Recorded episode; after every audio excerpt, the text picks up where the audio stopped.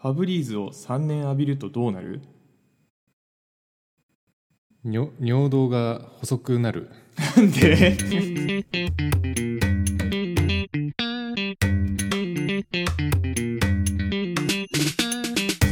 さあ今週も始まりました筋肉定食のタラチネラジオでございます、いらっしゃいませえーこのラジオは7月初体験が目白押しの筋肉定食が送る雑談ラジオになってます新しいことやっていかないとそうです老い,、ね老いちゃうもんでね老いちゃいますねもう2021年も半分終わったんでね、それ言われると怖いわ本当にそうですねうん気づけば本当早いよね 早い早いって言いたくないんですけどねそうだねこの話はもうありふれてるからやめようかはいやめましょう、じゃあちょっと早速自己紹介ですおいえー僕は筋肉定食の海一です、えー体年齢は29ですえマジはいよし筋肉定食の一徳です体年齢は28ですおおすごい すまあちょっごといな、体重計誤差とかありそうだけどねはい、まあ、これあの自分家にあるうん体脂肪を測れるタイプの体重計で測った体年齢ですね、 同じくですただ多分、うちのやつは結構よくはない体重計ですねそんなこと言ってやるななんかいろいろ測ってくれてるけど本当に合ってるかどうか微妙な感じしますねまあそれはもうしょうがないと思います、うんどの体重計もちょっとプチ自慢なんですけどはい実は2月ぐらいから3月か、うん3月ぐらいから僕食事管理を始めていやまそうしてねそうですねでなんとあの今週うんマイナス5キロを達成しましたうおーマジはいうマイナス5かすごくないですかやってるねやってますよねやってるね体脂肪率が5%落ちました僕オートファジーオートファジー言って最初の方に2キロ減ってからずっとそのままキープしてま すねいやそうなんでその関係で僕もともと体年齢34とかだったんですけどうん29まで落としてきましただいぶ劇的ダイエットだけどそれ大丈夫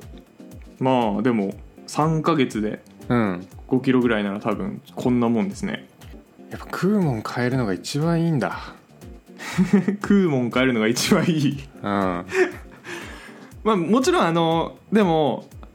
食事ももちろん変えてますけどうんうんえっ、と週1の水曜で鬼練してるのとうんうんあとはそれ以外に3回か4回ぐらい家で30分ぐらい筋トレしてますおおーまあでもそんぐらい運動ばっかりやってるではいまあ普通のサラリーマンにしたら結構結構数十倍の運動量なんじゃない数十倍の運動量してると思いますうんいやおかげさまで倒立がどんどん強くなりますね体重も軽くなるしいいねうんうわーそれ聞くとちょっと私も頑張りたいです ね、えーでもあ体の年齢28なんですもんねすご体いっす年ね齢は勝ちました すごいな うん今年30なんですけどすげえちなみにさはい僕最近お菓子とジュースとアイスあをあはいまあやめるやめるというか、まあ、激減させてるんですねはいたまに食ってるんですけどはいはいでもお菓子は食う時はもうあれだけチョコレート効果だけおおええ素晴らしい、意識高い意識高いはいあれ血糖値下げるらしいんであれとまあジュースは本当に全然飲んでないかなうんなんならカフェインも抜いてるんですけど すごいもう モデルみたいな生活してるなそあそうあのーなんだっけ水とかもさはい冷たいやつじゃなくてはいあえてお湯を浄水器通して飲んでますね、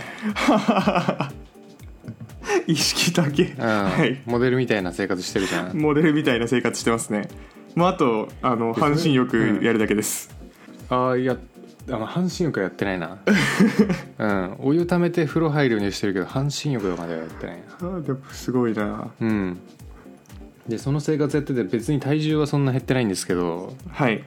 肌の調子がめっちゃ良くなりましたねモデルみたいなことになってるじゃないですかそうなんです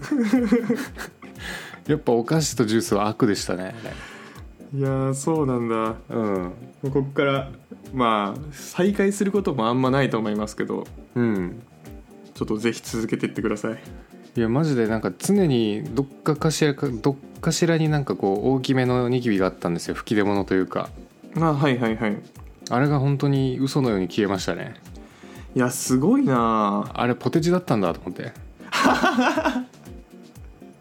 ポテチ出てきてたんですねあれポテチの吹き溜まりだったあれはマジでいやいいなうん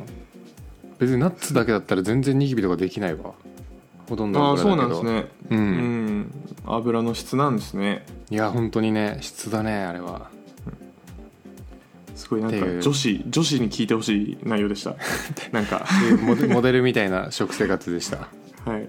ちょっとまたモデルのりさんのモデル日記はちょっとうんまた後で教えてくださ いまあこの後体重に出ると思うんでその時また報告しますそうですねうんではちょっとこ今日の献立なんですが「筋肉ニュース」と「一人まるまるという内容でお送りしますはいお願いしますはいでは早速筋肉ニュースです、来ましたえー今日の「筋肉ニュース」なんですが、えー質はごめんなさい」というところでお送りさせていただき ます質はごめんなさい、はい、タイトルじゃないですよねはい、タイトルではないですよかったですえーどこの記事かで言うとあの、うんクロワッサンっていうあの女性向けの雑誌があるんですけどクロワッサンオンラインって記事になります聞いいたたこことなとないいですかあるなあるわクロワッサンうちのおかんは読んでましたあよのカタカナで字面にすると出てくるわあそうそうそうそうそうそう、んクロワッサンっていう単語だけ聞くと出てこないけど字面を思い浮かべるとそういえばそういう雑誌あるわうんそうですそうですあのちょっと手書き感あふれるクレヨンで書いたみたいなフォントのやつですねそうそうそうそうそうそで、えー今日の記事なんですけどうはい3つのテストでわかる体の柔らかさ年齢というところで柔らかさ年齢はい体年齢の引き続きうん柔らかさ年齢になりますはいちょっとのりさんにうん3つテストをしていただいてマジはい全部クリアできたら20代です寝起きで1す個よダメだったらはい30代ですマジかはい、まあ、内容としてはいや多ー分ブレイクダンスやってる人はうんクリアしてほしいさすがにいけると思うよはい言うてやってますもんねうんということで、えーお尻お腹肩の3つのテストをやっていこうと思いますはいでは1個目です、はいえあ今1やっつ目た方がはいいのねちょっと待ってじゃあ立い立ってる方がいいですよねこれってた方がいいですねはい立ちました立ちましたでは手を前に出してはいかかとをつけてしゃがんでください手を前に出してかかとをつけながらしゃがむ地面にはいえ普通じゃないのそれおおでこれができたらもう一回立ってはい次後ろで手を組んでしゃがんでください、はいいこれもいけますかけますはい若いですああおしまいあなたは若いです 若いですかはいいやあのーこれできなくなるもんなんですかこれもしかしてちなみに多分僕今できないですよえマジでわかんないですけど多分できないですよ割とあ1個目はいけるうん2個目あ確絶対かにちょっとね絶対無理はい僕マ1ジ個で目ができませんマジで絶対できませんえ2個目ああでも確かにちょっと太ももに力入るけどいやーできないなこれは ちょっと僕若干その辺のあの中くらいの姿勢得意なんでいや確かにそれはあるかもな、ちょっとちょっと2個目お腹ですねお腹お腹はあの膝立てで、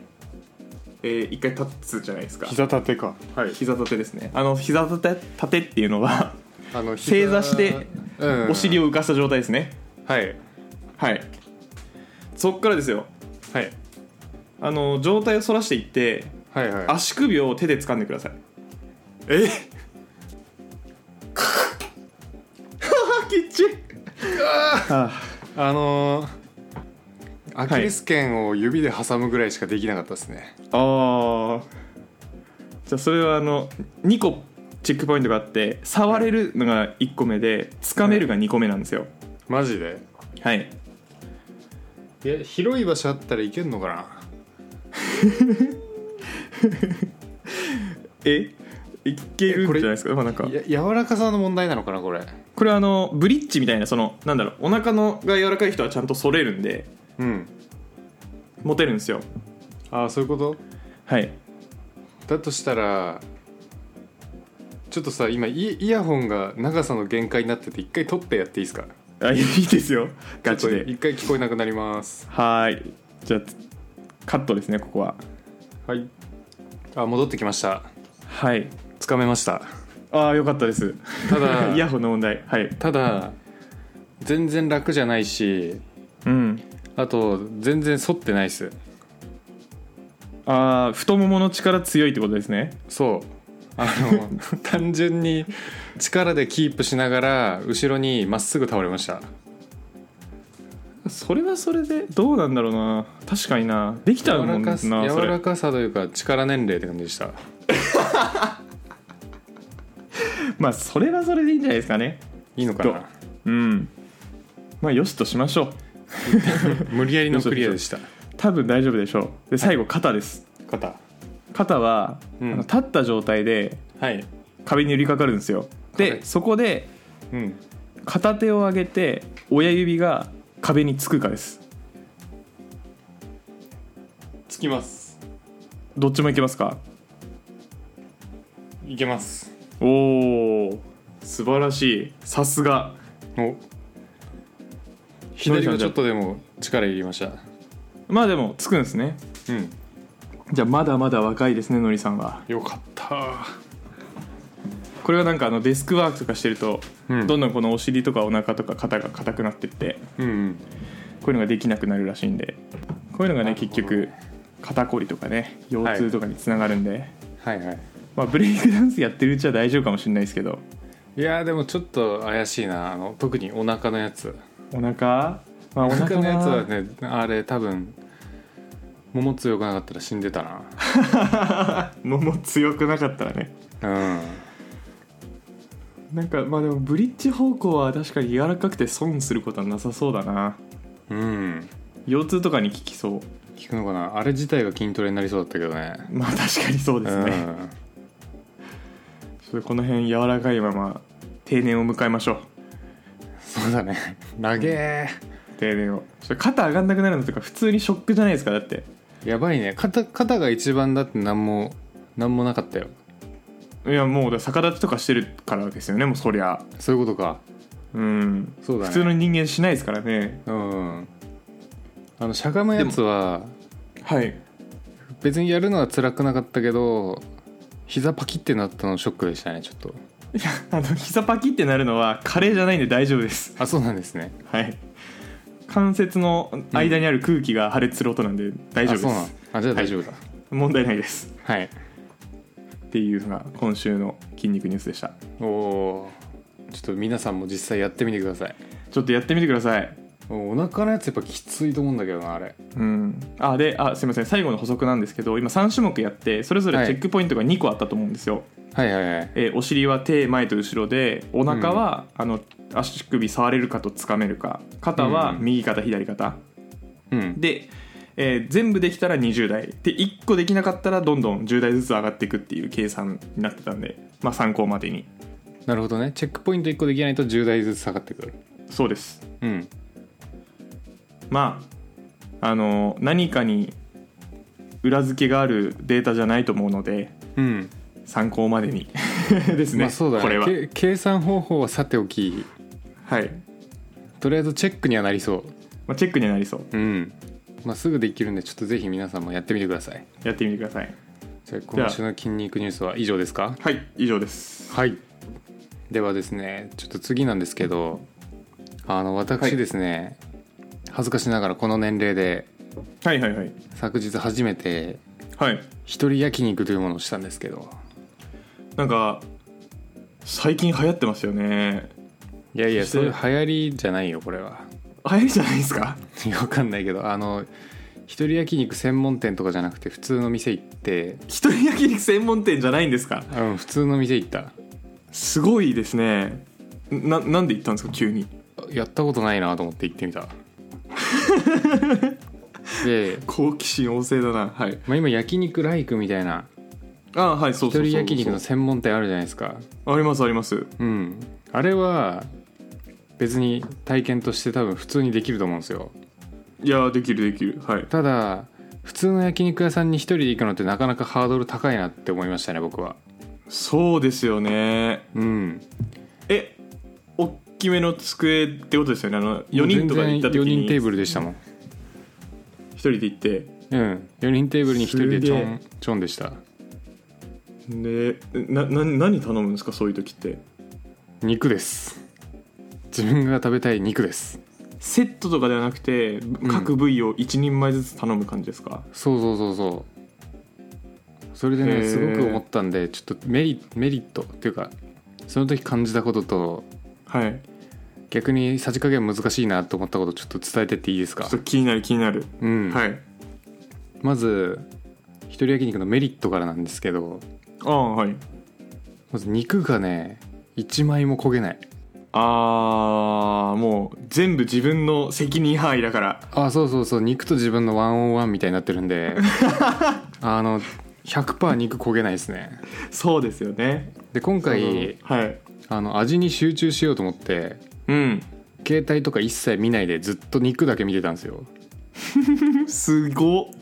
はい最高のなんでしょう肉を楽しんだなっていう気持ちでした一つそもうグルメ漫画みたいな状況だったんですねあそうそうそうそうあの気分もすごいグルメになった気分になります よファミリー向けの焼肉屋さんに一人で来てるとだって肉に一本集中してるんですもんいやそうですよね、会話を一切しないからすごいなでも結構暇な時間多くないですか焼肉ってそのいや焼全いてる然だけだ全ったら然もう全然よそんなすぐ焼けますホルモンボーンって置いて放置とかしないんですか、いやもう3枚ずつぐらいを時間差で焼くからはいだいたい肉焼いてる時間でね潰せるよすごいなまあでも確かにそれはメリットですねそうあとまうあん楽っちゃ楽だねやっぱり頼むものとか全部自分が食べたいものでいいしまあそうですね焼きながら会話しながらみたいななんかマルチタスクにもならないし、 マルチタスクだと思ってたんだね マルチタスクになっちゃうんであ れ はいマルチタスクはあんま得意じゃないんでね、あーまあ、その辺もすごい楽でいいなとまあ確かにマルチタスクっちゃマルチタスクだなあれうんでここまではなんかすごいメリットのとこなんですけどうん逆に感じたデメリットというかはいまずね混んでくるとねうんすごい罪悪感が襲ってくるん ですよ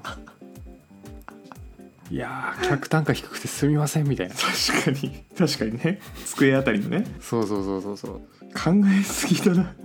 その辺はちょっとねやばいね、はいなんかちょうどね入り口が見える向きの席になっててああはいはいはいもうお客さんファミリーが待ってるの見えるんですよ待ってんですねそういや腹すいません空いたなってねこっちはぎあのなんか牛丼食べに来ましたよみたいなテンションで座っちゃって みたいなっていう確かにんかこなうちょっとそういう罪悪感があって、集はいあの若干気持ちが乱れるなっていうのとねうんあとあれだねいろんな種類食えないっすねと言いますと複数人で行ったらさまあ言うて一皿全部一人で食うわけじゃないじゃないですかはいまあお互い例えば2人で行ったらその一皿の半分ずつ食うわけじゃないですか大体、うんうんうん、まあ、好き嫌いあった場合とかあれですけどなので、はいあのー、1枚丸々自分で食うことになるんですけどうんいや意外と量多いなみたいなまあ確かに3切れずつぐらい食うんですかねいや5切れずつぐらいありました6多いな切れかな6切れずつぐらいあったな多分1人前多いなでそれに気づかずはいとりあえず一番最初の注文でいろいろ食べたいやつ頼んじゃったんですよ、うんうんうんはいはいはいわんぱくオーダーしたんですうね、んワンパクオーダーしたらね地獄でしたねそこはちょっとフードファイトみたいになっちゃって なんでなんだろうその焼肉食べ放題みたいなことになってんす かいや謎謎マジで ちょっとさじ加減ミスったわうわこんな一皿多いんだってなっちゃってまあでも確かに多いんだ、うんあんまり確かにやったことないから感覚わかんないよなその辺はねなんかその多分一人焼肉専門店とかだと多分その辺多分調整してるよね逆にあ行ったことないんですねあそっかない専門店はない一人焼肉専門店はうんあの調整されてますねそうだよてねか部位で頼むことあんまないですねうんあそうなんだセットとかそういう感じじゃん、セットです大体ああなるほどねそれいいなで4種類ぐらいのお肉がまあ2枚ずつとかうんうんうん来る感じ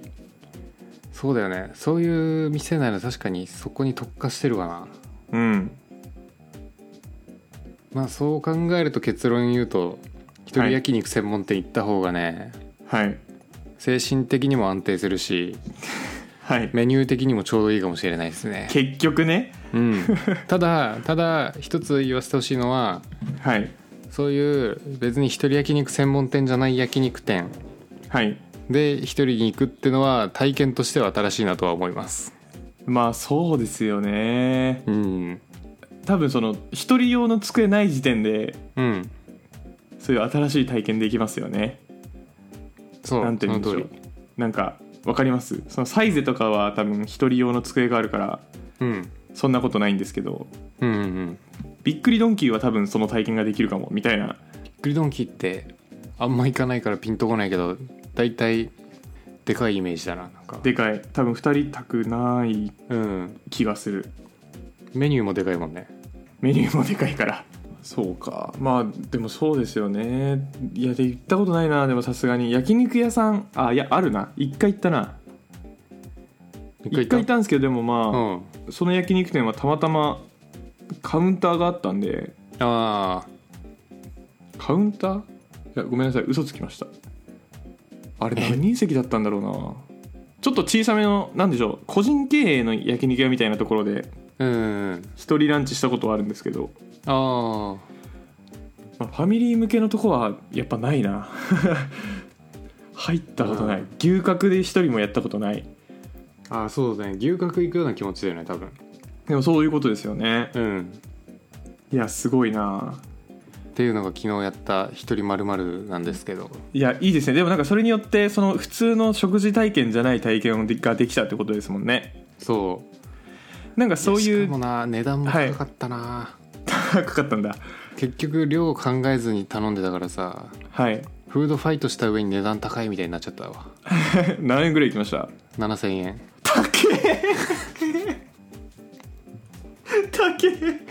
高いよねびっく りしたちょっと待ってください高いよねノリさんマジでノリさんはい7000円あったらうんタンタンいけますよタンタンって何あのタンタンタンタン金タンすいません金タンです金タンあ金の下のやつ金の下かどうかわかんないですけどあれ違う金かタなンっていう高めの焼肉屋さん赤坂にあった気がするなあーあるあるっすあるっすあるっすうんアルファベットでうんあそこ行けんの金タンいけますよ7000円あ金ったタン行っとけばよかった わじゃあ別に高級店ってわけじゃなかったし昨日行ったとこら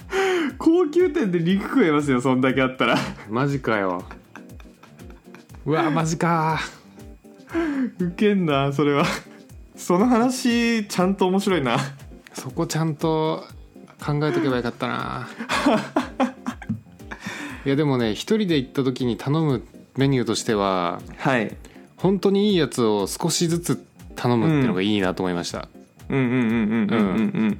そうすればなんか客単価問題も解消されますしねまあそうですね、うん客単価問題でいうと多分2人分ぐらい食ってんじゃないですかのりさん食ったね多分ですよねうん食った俺俺より食ってないカップルいると思うもん多分 いやそうですよねうんあーすげえな、まなあんか外食は久しぶりだったからいいかなって、まあいいですね確かに、うん貴重な経験できましたしねそうなんですよなんかそういう新しい体験というかうん生き方なんて言うんでしょう、まあ、一人で行くことによって違う経験ができるってすごい素敵なうん考え方だなって思うんですけどうんなんか他にもないですかねそういう一人だと違う体験できそうなとこっていうか一人だと違う体験できそうなところかそうそうそうそう普通ならみんなで行くとこがいいんだよねああそんな感じでしょうねうんじゃあちょっと今のところよそ良いかどうかは微妙分からんとしてはいスポッチャとかどうあ一人スポッチャうん一、人スポッチャか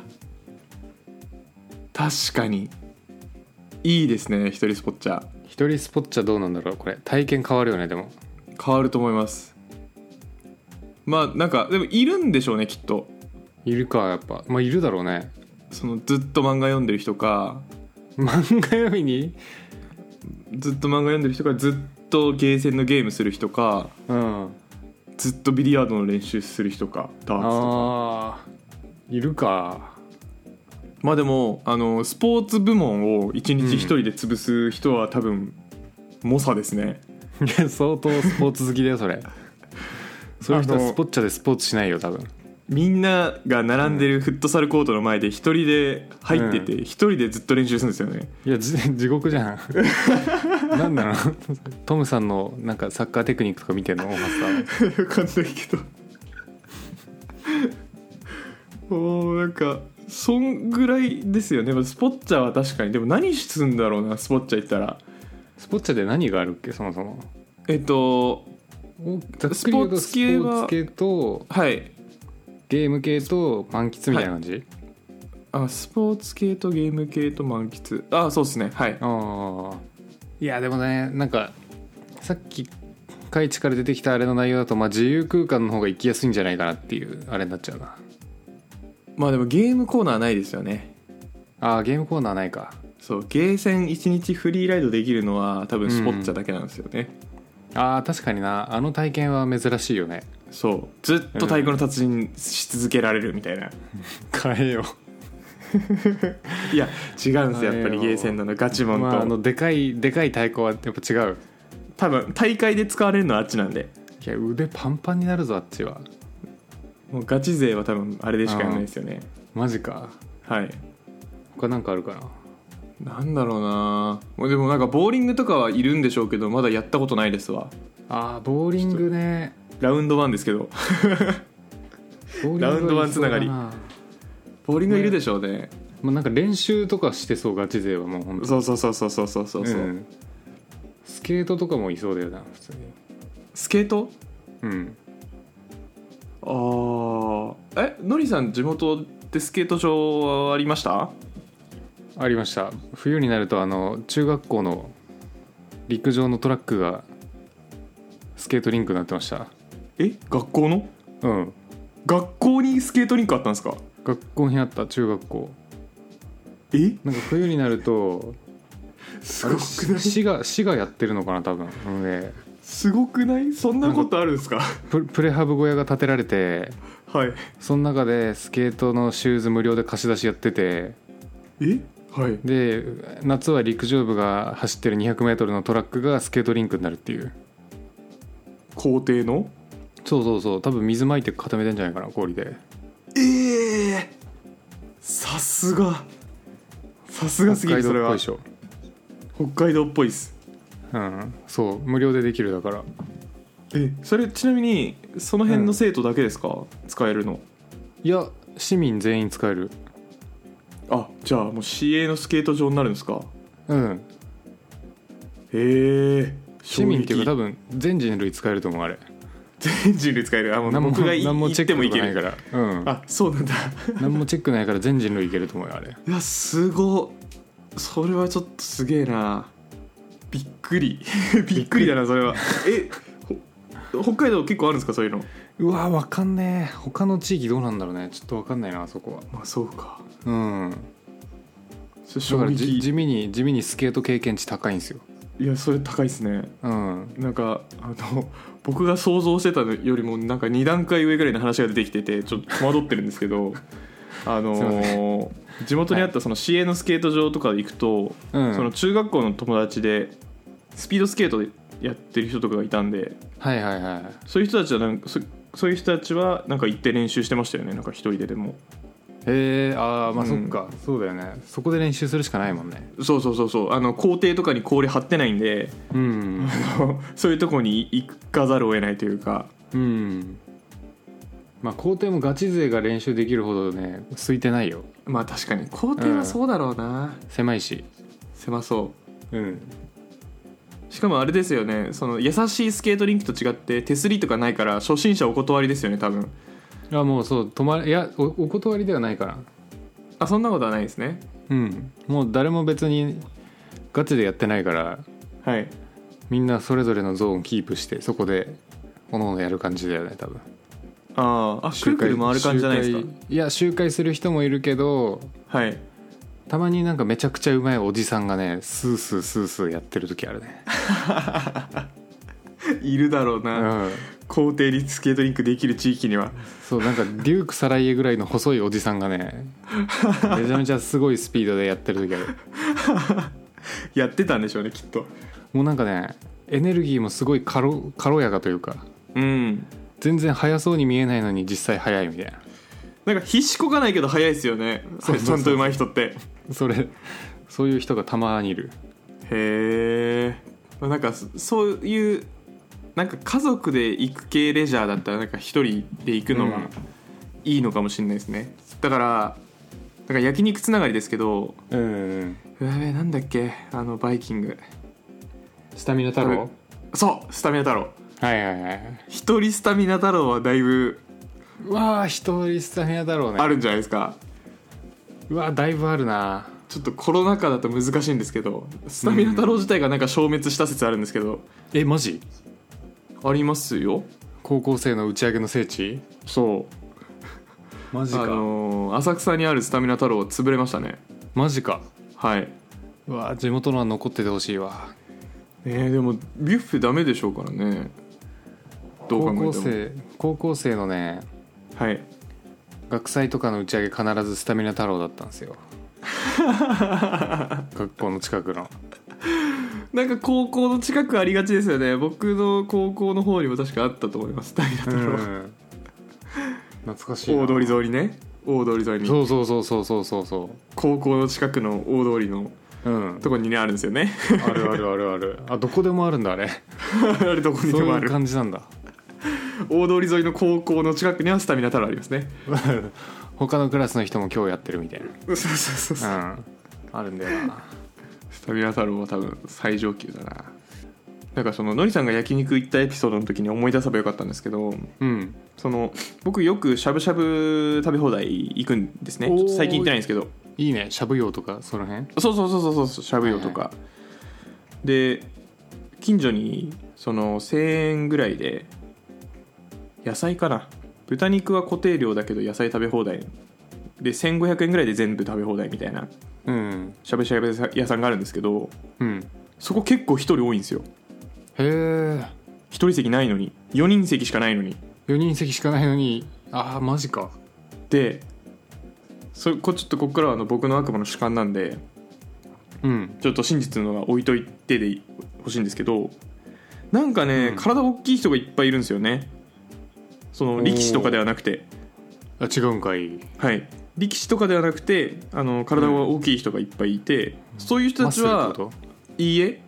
あ違うん120だキロぐらいの人とかとあーおおデブさん あの4人座れない人がいるんですよはいはい4人席にはいはいはいそういう人たちがなんかしゃぶしゃぶ食べ放題でめちゃめちゃ一人で食べてるの見ますね、もうなんか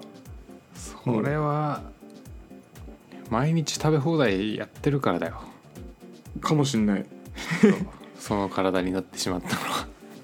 のはそうそうそうなんかそでもそそういうのはなんかしゃぶしゃぶはいっぱいいたんでうんうん焼肉にもいそうだけどまあでも食べ放題の店じゃないからのりさん行ったとこにはなかったのかああそういうこと一人派は食べ放題行くのかな時間決まってるから、そうそうそうそうそうキングとか行ったらいっぱいいるのかもしれないですね時間決まってたら確かになんかそういう精神的な面楽になりそうだなああなるほどうんもうどうせ大義名分を得れるからまあまあどうせ一人だろうが何人だろうが単価はもちろん倍数で変わるけどはいまあ90分だしみたいなうんうんうんのはあるかもねまあ、あと飲食系だともうないかな他なんかあんのかな一人系かパーティーとか一人でやったらパーティー誕生日パーティー誕生日パーティーなのかリムジンパーティーなのか、えげつねえな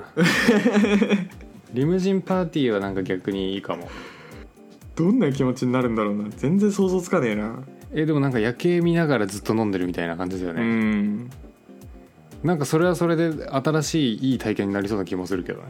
なんかクルージングとかじゃあそのうんリムジンバスとか,、うんなんかそういうのに一人で行って景色を楽しみながらみたいなのはいいかもしれないですねうんちょっと一人旅に近い気がしますねちょっとバスツアーとかはあなんですかバスツアーはうんあバスツアーにそもそも行ったことねえなバスツアー結構いいよへえ安い安そうあれミステリーツアーの話したっけえ知らないです 大学の時になんかミステリーツアーみたいなやつ行ったんですよちょっと待ってください学部の友達とあのバイスンツアーディ・ジョーンのズかなんかなんですかいやあの遺ね跡行くんですか なんかバスツアーのパッケージのやつではい行き先が記されてないっていうやつ怖っボランティアかなんかさせられるんじゃないですかそれへいやマジで普通に旅行行くだけですえ何それで行き先知らずに行ってはいへ帰ってくるっていうバスツアーがあってえそすごんくなあ良るかんっだたですよあれ結局結局1日目泊まったとこ何県なのか分かんなかったし えー、そんなことありますマジで山の中のホテル泊まったんだけどねえー、何県だったんだろうなあれどういうことえでも景色とか移動中なんとなくわかるじゃないですか、どこ行ってるとかはいや当時すみませんチリあれだったんで多分長野らへんだと思うんだけどああそういうことか、うん Google マじゃッあプ見ればよかったのかまあまあまあまあまあそうかもしれないですけどもしくはなんかそれすら繋がらないのかもしれないですけど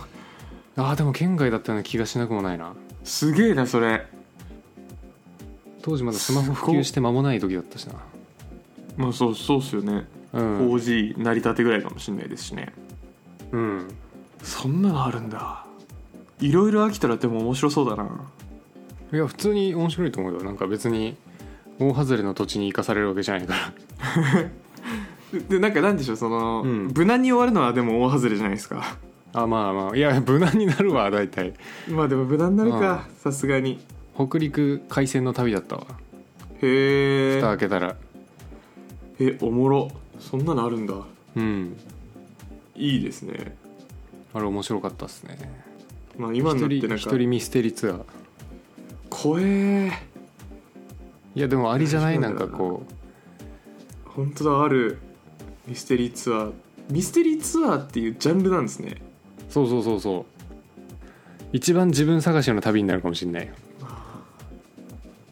かもしんないかもしんないけど、一人旅がまずそもそもハードル高くないですかそんなことないのかな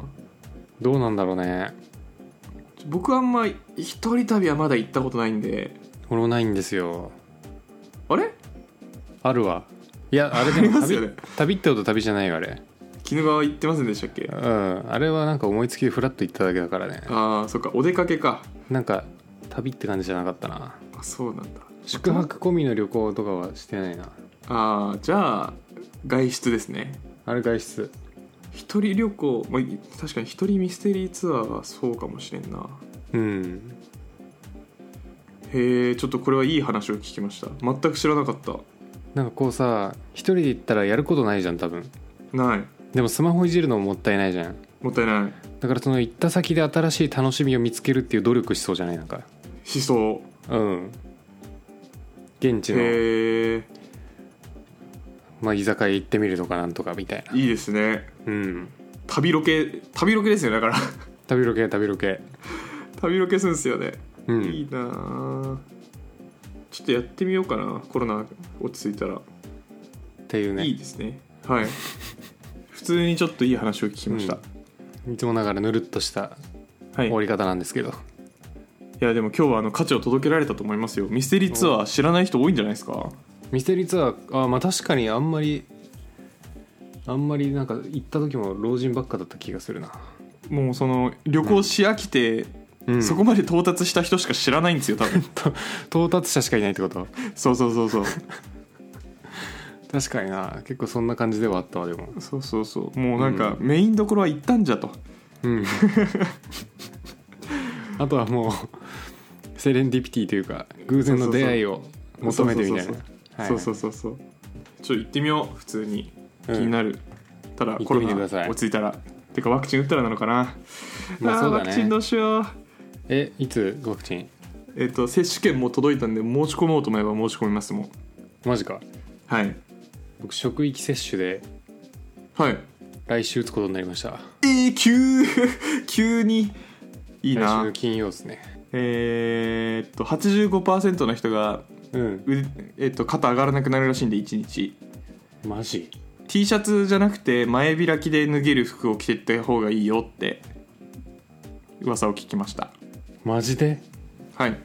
タンクトップでいこうかないやいいと思いますじゃあ交代を獲得したのりさんがうん来週はお話をしてくれるということで、そうですねどれくらい痛かったかをお伝えしようと思いますあー気になる一番気になる、来週はワクチン接種どれくらい痛かったかでお届けしようと思いますすごいなポッドキャスト側に怒られそうなタイトルだないや 大丈夫でしょ大丈夫ポッかドキャストは無法地帯だからねそうかもですねうんじゃあ今週こんな感じではいはいそれでは皆さん良いミステリーツアーをおままたた来週バイバイ筋肉定食のタラチネラジオでは皆様からのお便りを募集していますメールもしくは公式ツイッターよりご応募ください